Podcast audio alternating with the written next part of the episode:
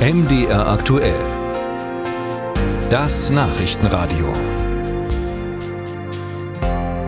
Wir schauen wieder nach Deutschland und zwar geht es bei uns jetzt um Elektroautos. Die haben ja eine nicht ganz so gute Ökobilanz, wie das vielleicht auf den ersten Blick scheint. Sie müssen irgendwann ausgetauscht werden.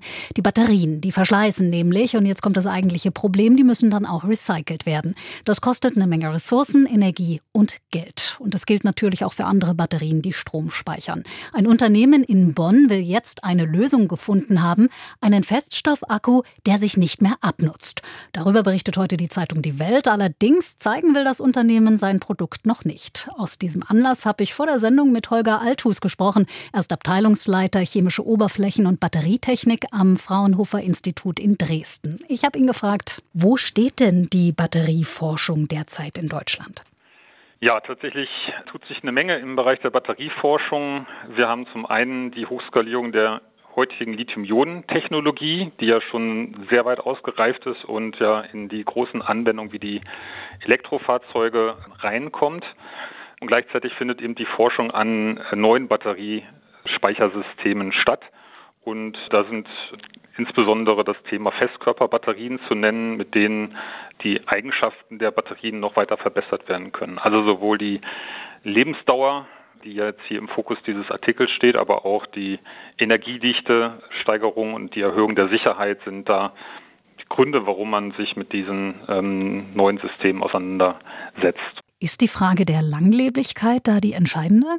Was die Lebensdauer der Batteriezellen angeht, äh, muss man vor allem berücksichtigen, dass nur die Erhöhung der Lebensdauer, also eines der Anforderungseigenschaften, die eine Batteriezelle mit sich bringt, nicht ausreicht. Man muss für die Anwendung in der Elektromobilität, aber auch für stationäre Speicher ein ganzes Anforderungsprofil von verschiedensten Eigenschaften erfüllen. Dazu zählen auch Energiedichte, die Leistungsdichte, die Sicherheit und vor allem die Kosten der Batteriezellen. Und ähm, es ist einfach im Labor eine Zelle mit hoher Lebensdauer herzustellen, die dann aber nicht gleichzeitig die anderen Kriterien erfüllt. Hm, also so einfach ist es nicht. Da müssen mehrere Faktoren dann am Ende genau. auch tatsächlich unterm Strich passen. Wie ist denn da Deutschland gegenüber der Konkurrenz aufgestellt, zum Beispiel aus China? Denn gerade so bei E-Autos sind ja die Chinesen im Moment die, die den Markt dort beherrschen. Ja, die Lebensdauer wird ja maßgeblich durch die Batterien und da insbesondere durch die Batteriezellen bestimmt.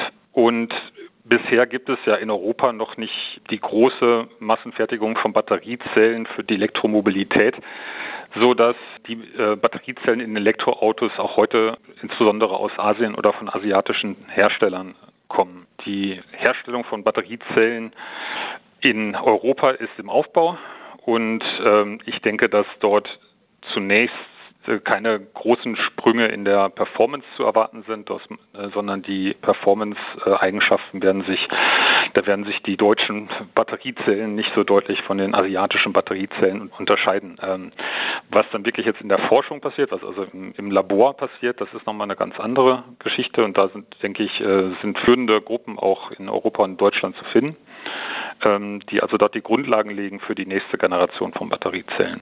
In Sachen Forschung sehen Sie da in Deutschland genügend Unterstützung für die Batteriezellenforschung, sodass man hier perspektivisch vielleicht auch ein Stück die Nase vorn haben kann? Ja, es gibt in Deutschland sehr gute Förderprogramme, um die Forschung im Bereich der Batterien für die nächste Generation von Energiespeichern voranzutreiben. Da gibt es große Programme durch das BMBF-Cluster, ähm, äh, die die Kompetenzen bündeln. Ähm, und ich denke, da ist Deutschland wirklich gut aufgestellt. Musik